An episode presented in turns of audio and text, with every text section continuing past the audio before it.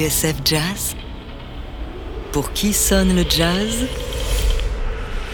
David Copéran. Aujourd'hui, les Jazz Olympiques, seconde partie. À Londres, en présence de leur Majesté le roi et la reine d'Angleterre, 82 000 spectateurs et 6 000 athlètes venus de tous les points du monde assistent à l'inauguration des 14e Jeux Olympiques de l'ère moderne. Owens is ahead. Sundberg and are fighting. Owens Wyckoff. Comes up, Owens wins in 10.3.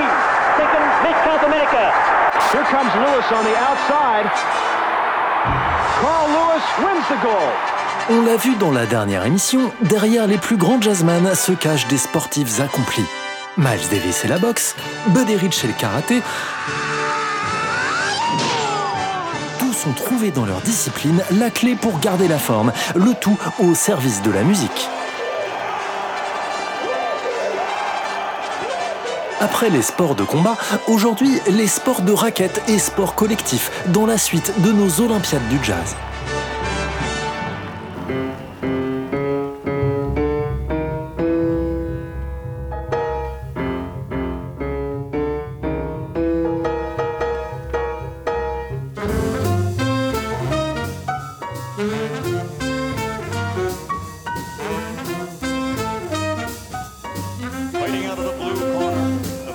80, carrure de Malabar, Thelonious Monk était taillé pour le sport. Sa future femme, il l'avait rencontrée sur un terrain de basket.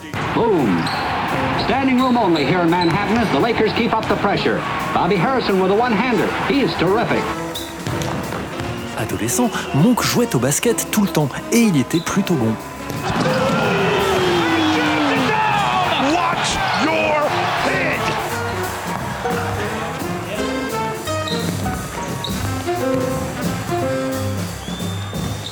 Au journaliste Ira Gittler, le pianiste précise il n'a pas de poste préféré sur le terrain, mais un profil plutôt offensif.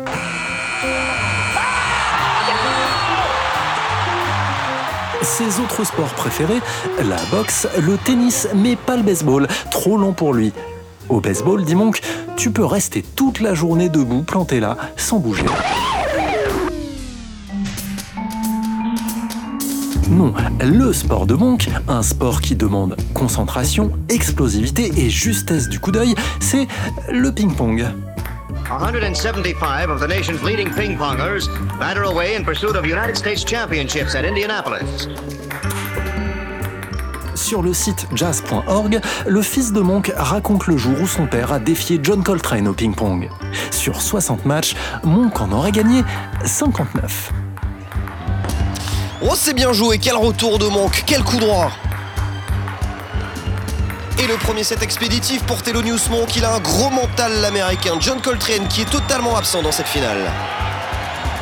Merci Arnaud. Arnaud Souk pour TSF Jazz Sport. Dans un livre intitulé Mingus Speaks, le contrebassiste Charles Mingus explique en quoi la technique de Monk est imprévisible. C'est comme quand il joue du piano, tu ne sais jamais quand la raquette va taper. Il te déstabilise parce qu'il attend le dernier moment avant de prendre la balle. D'habitude, quand tu regardes jouer un mec, il y a toujours un rythme. Mais avec Monk, il n'y a pas de rythme.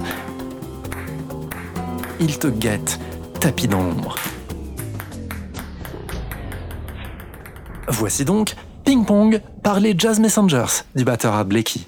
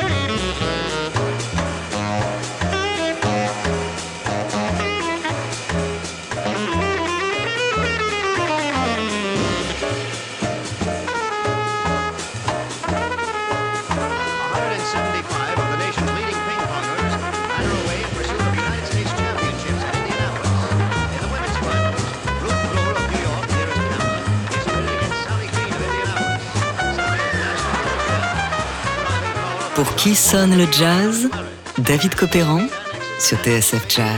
Aujourd'hui, les Jazz Olympiques, seconde partie. Jeu, 7 et match pour Art Blakey et ses Jazz Messengers, ping-pong. The game really is a lot like jazz. You can take a, a jazz quintet and actually liken it to five people on a basketball court. Un match, c'est un peu comme le jazz. Vous pouvez prendre un quintet et faire le lien avec les 5 joueurs d'une équipe de basket.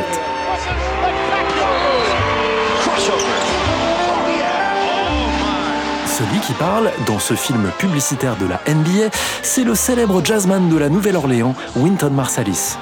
Et si plus jeune, le trompettiste n'avait pas été victime d'une vilaine tendinite, il aurait pu enchaîner les paniers à trois points dans les meilleures franchises.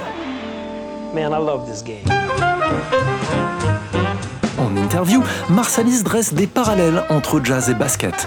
Comment les joueurs sont capables d'improviser tout en respectant la tactique, comment l'esprit d'équipe doit permettre d'aller de l'avant, ou encore quel serait le son de trompette de Kobe Bryant ou LeBron James? Marsalis a même enregistré une suite dédiée au basket.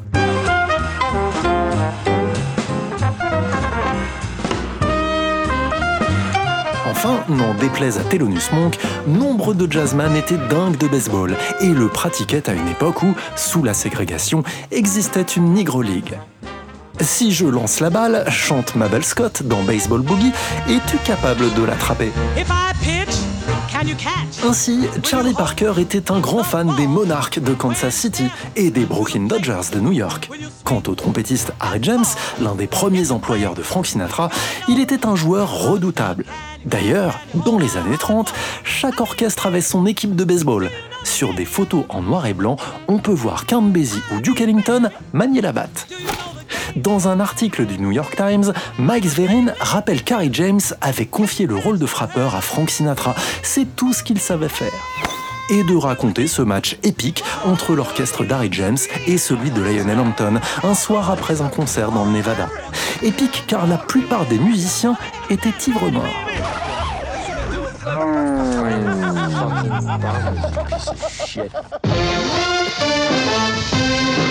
Le ténor Lester Young, lui, fut lanceur dans l'équipe de Basie, qui en 1949 dédia ce morceau à la star noire du baseball, Jackie Robinson.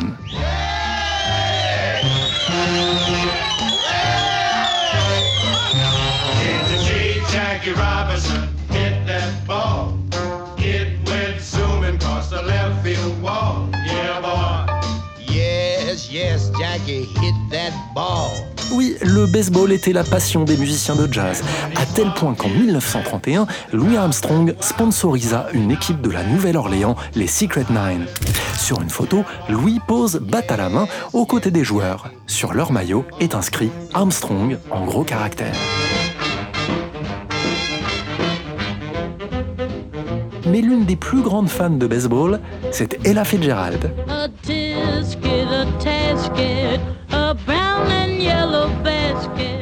Joueuse dans son enfance, Ella n'a jamais perdu son goût pour le baseball. Amie de Willie Mays, des San Francisco Giants, et de Jackie Robinson, déjà cité, elle venait souvent au stade. À sa mort en 1996, on trouva chez elle des balles dédicacées par les plus grands joueurs tout au long de sa vie. Certaines sont exposées au National Museum of American History à Washington. Oh, the weather outside is frightful, but the fire is so delightful. And since we've no place to go, let it snow, let it snow, let it snow. Enfin, pour boucler la boucle, saviez-vous qu'Ella Fitzgerald avait été invitée aux Jeux de Grenoble en 1968 Elle y donna même un petit concert. L'histoire ne dit pas si la chanteuse chaussa les skis pour l'occasion, ni si elle assista au sacre de Jean-Claude Killy. Pour réussir sans faute cette épreuve, il fallait connaître le parcours par cœur. Ce fut le mérite de Jean-Claude Killy qui, grâce à une mémoire aussi remarquable que sa virtuosité, établit finalement le meilleur temps, obtenant ainsi sa troisième médaille d'or. Let it snow, let it snow, let it snow. Celle qui chaussa les skis, en revanche, c'est Billie Holiday. Il existe au moins deux photos d'elle prises en Suisse, près de Zurich, lors d'une tournée en Europe.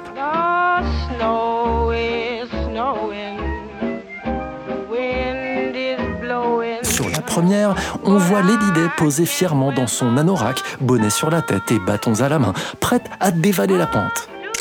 Mais sur la seconde, en revanche, patatras, Billy se retrouve par terre, grimaçant, les skis croisés. Une photo qui sera publiée en 1954 par le magazine Jet. Et ça, je trouve ça passeport du tout. C'est la 30 fois que je vous le dis. Planter du bâton ne marche pas du tout. Mettez-vous bien ça dans la tête. Conclusion, qu'il soit du dimanche, de haut niveau ou de canapé, les jazzman et jazzwoman furent aussi de grands sportifs. Alors, qui là, Billy, Miles, Thelonious ou Buddy décrochera l'or aux Olympiades du jazz? Les paris sont ouverts, mais n'oublions pas que l'essentiel, bien sûr, c'est de participer. Mille merci à Arnaud Souk du service des sports de nos confrères d'RMC pour ses brillants commentaires, ainsi qu'à Marine Gibert, Florian Pigeon et Cindy Morisset pour leur aide dans la préparation de cette émission. On se quitte avec une chanson coup de poing, Eye of the Tiger, Rocky et Sylvester Stallone, revue et corrigée par Paul Anka sur l'album Rock Swings. Car oui, sur TSF Jazz, il va y avoir du sport.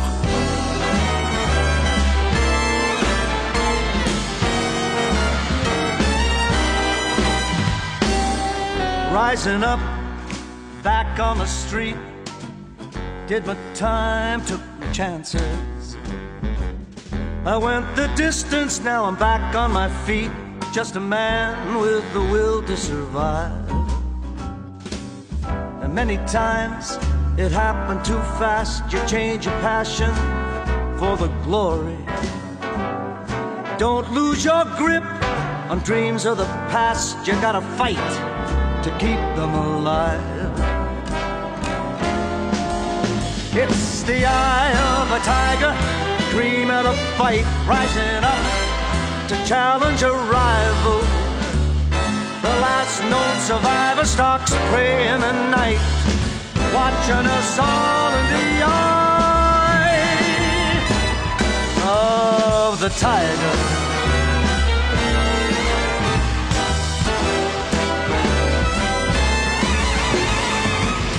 face to face out in the night, hanging tough, staying hungry.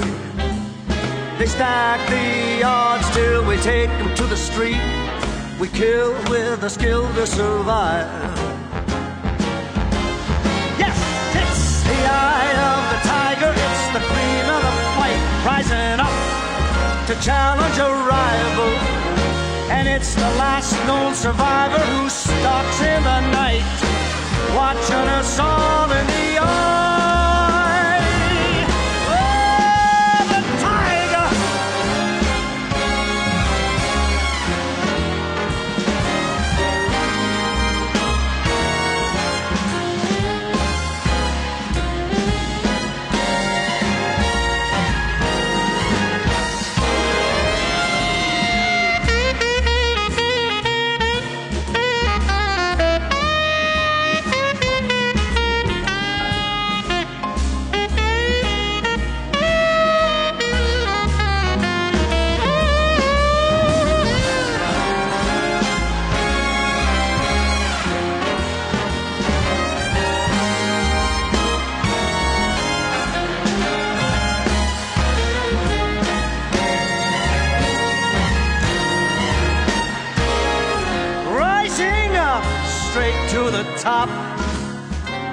guts, got the glory.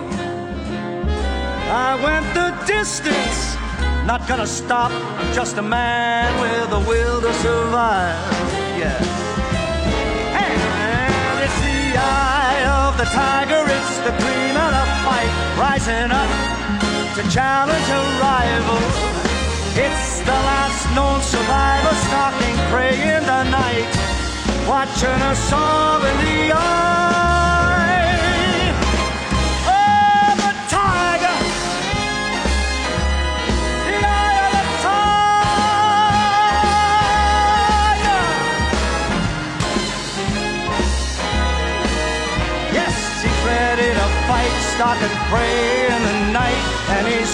深蓝